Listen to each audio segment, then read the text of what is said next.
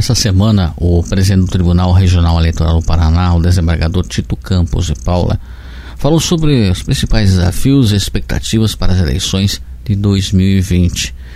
O presidente do TRE começou falando sobre os números expressivos de candidaturas, mais de 36 mil pedidos foram apresentados ao longo dessa semana.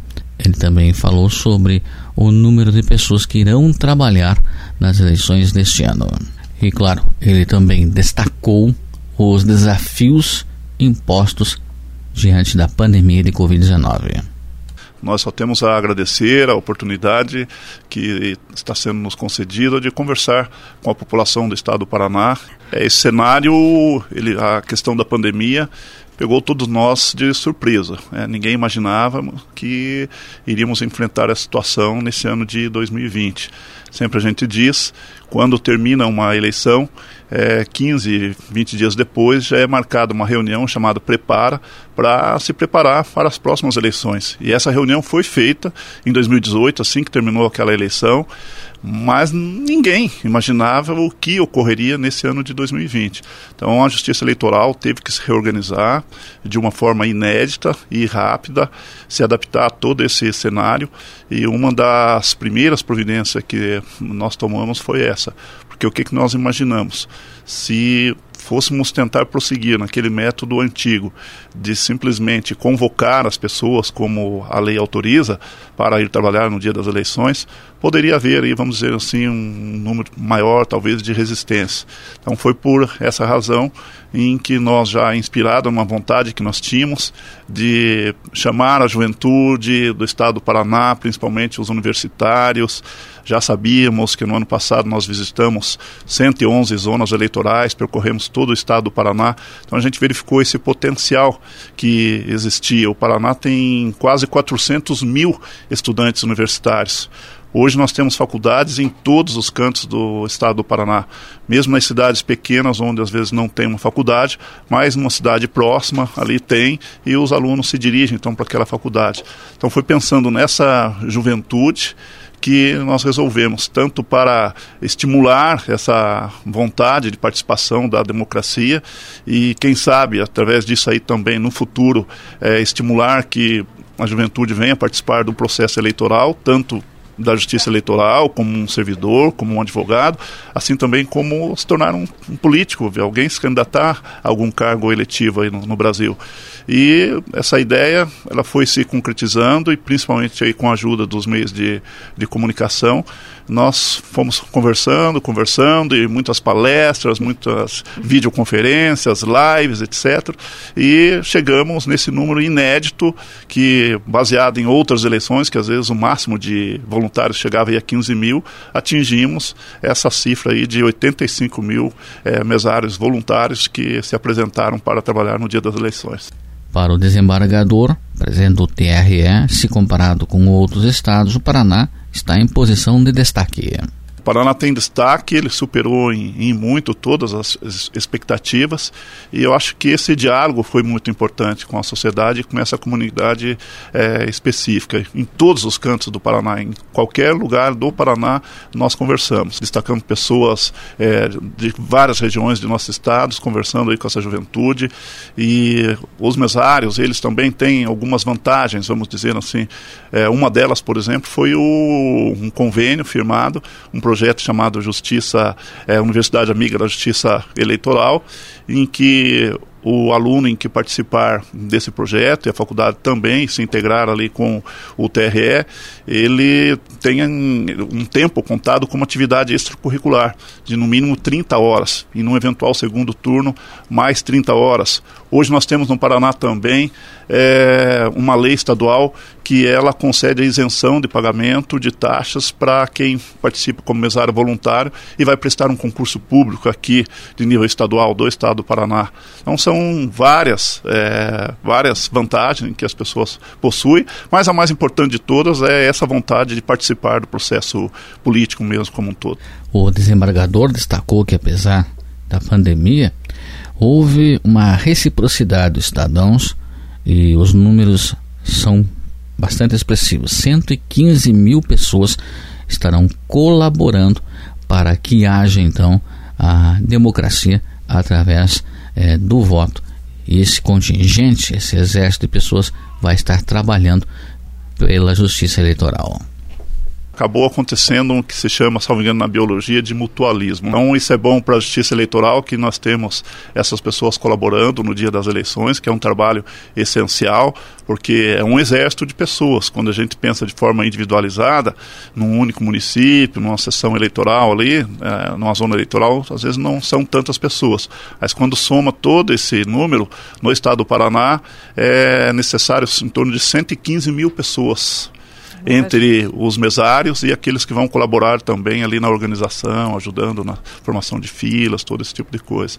Sim. E sem esse trabalho não se conseguiria realizar as eleições. Então nós temos muito a agradecer a participação dessas pessoas. Em nome da Justiça Eleitoral, nós agradecemos muito. E o presidente do TRE destacou nessa pandemia a importância da comunicação. Tudo que acontece, a gente extrai uma lição.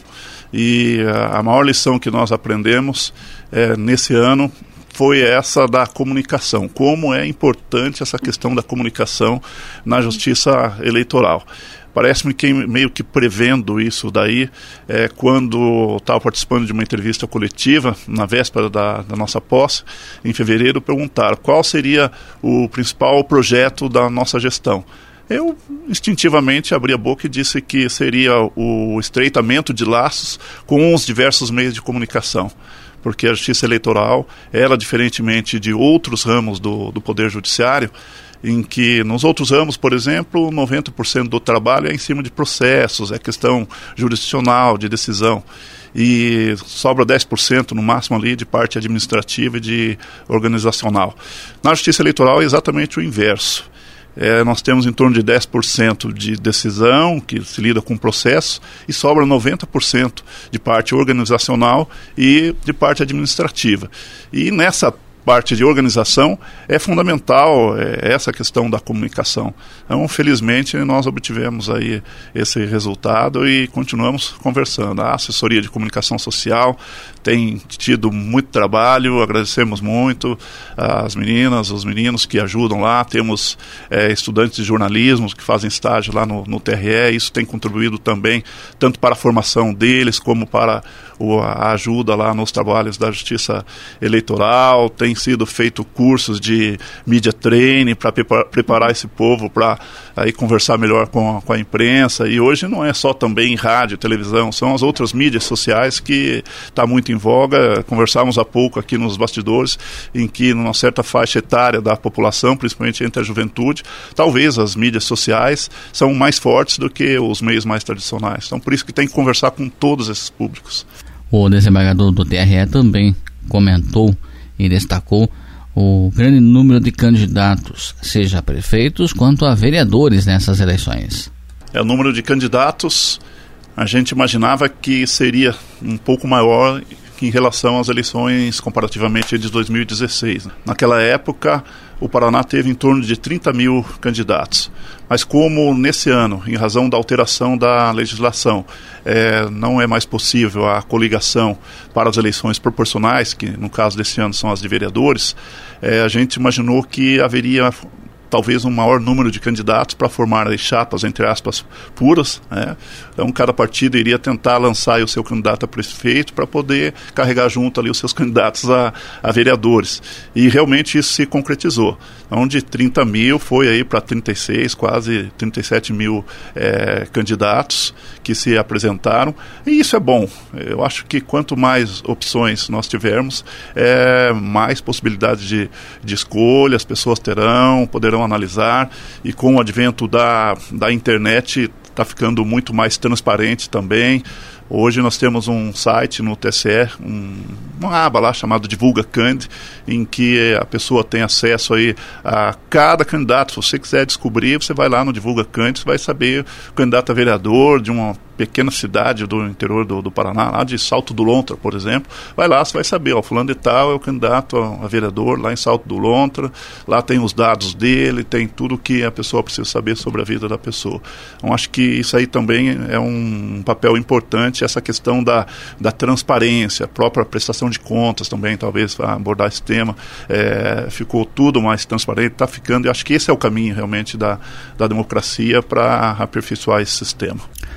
O desembargador Tito Campos e Paula também destacou o trabalho do TRE e a Justiça como um todo tem adotado para garantir a segurança e o desempenho normal das eleições diante desta pandemia de Covid-19 foi outra mudança. Nós tínhamos sempre aquela preocupação com a segurança tradicional, né? questão de segurança das urnas, segurança física mesmo, eventuar, evitar as brigas tal.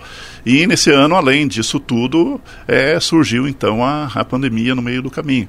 E aí houve essa preocupação enorme com a questão da segurança sanitária. E para isso começou toda uma organização. O Tribunal Superior Eleitoral montou uma comissão específica para tratar desse assunto. Essa comissão foi formada por servidores, por membros lá da corte do TSE, o ministro Barroso à frente disso tudo.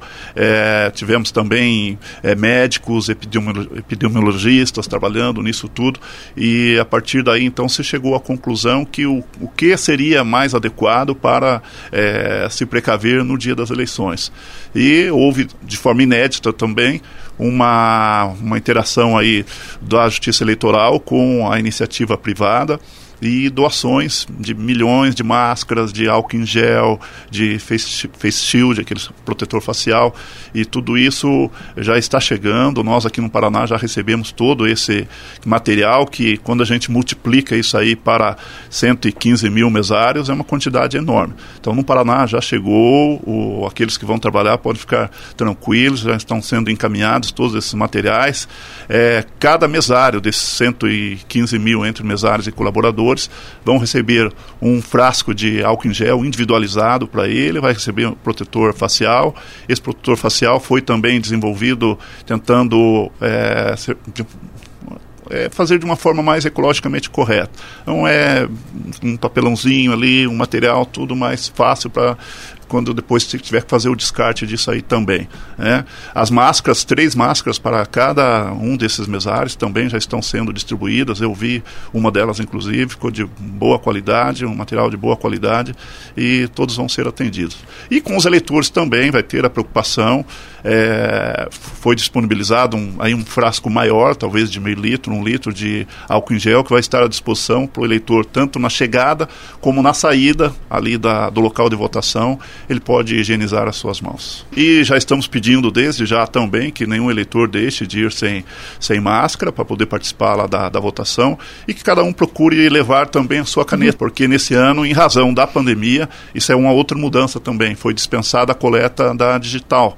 Então vai ser feita a identificação pela forma tradicional, através de um documento com identidade, ou pelo e-título, que é um aplicativo que cada um de nós é, podemos baixar em nosso celular. Aliás, no Paraná hoje nós já temos mais de 2 milhões de, de usuários desse aplicativo, é bem leve, basta entrar e baixar lá o título, vai ter indicar local de votação, ele vai ajudar também a pessoa a fazer ali a justificativa de quem eventualmente não for votar, estiver fora da sua zona eleitoral, vai poder justificar pelo próprio título, ele vai ter um aplicativo ali que por georreferenciamento vai saber que aquela pessoa realmente não está dentro do seu domicílio eleitoral. Então nós contamos muito com a ajuda do eleitor também no dia da eleição para que guarde esse distanciamento e que o dia 15 de novembro realmente se, seja uma festa democrática.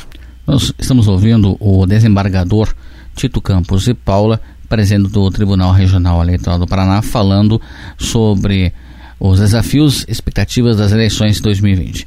Nós voltamos já já na sequência.